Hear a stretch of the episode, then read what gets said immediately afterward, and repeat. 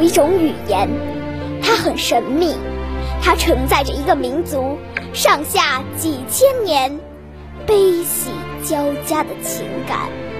有一种语言，它很古老，古老到那刻在骨头上的文字里都找不到它的起源。有一种语言，它很丰富。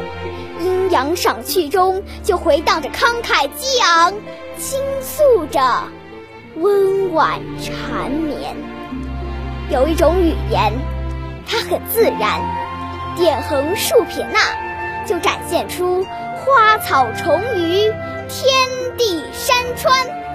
这便是中国话，一个古老的东方神话。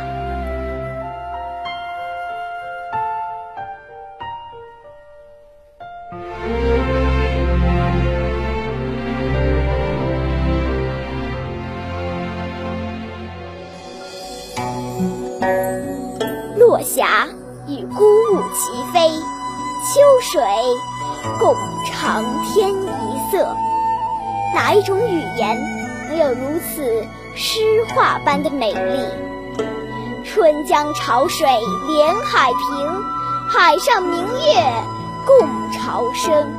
哪一种语言能有如此动听的旋律？中国话。像东方一样神秘而古老，中国话像太阳一样新鲜而富有活力，中国话像行云流水般灵活而自由，中国话就是诗，就是画，就是曲。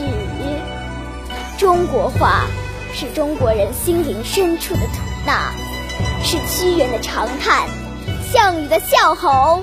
司马迁的痛述，是李白的浪漫，杜甫的沉郁，东坡的豪放，是五四前夜李大钊在欢呼庶民的胜利，是面对敌人的屠刀鲁迅在指斥无声的中国，是迎着特务的枪弹闻一多拍案而起的红章正义，是礼炮声中。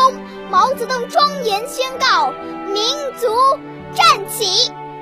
那黄河的不羁和刚强是中国话，那长江的奔放和潇洒是中国话，那大山的雄武、高原的粗犷是中国话，那江南的温柔、水乡的秀雅是中国话。中国话是一眼永不枯竭的甘泉，浇灌着祖祖辈辈不息的生机。中国话是一串永不休止的音符，激荡着子孙后代炙热的生命。听，中国话正通过我的胸腔、我的喉头，在联合国讲台上响起。它是那么亲切，那么温柔，那么有力。因为你是一种精神的血缘，一种文明的凝聚，你属于一个伟大的民族，一个朝阳升腾的天地。我爱你，我的母语；我爱你，我们的中国话。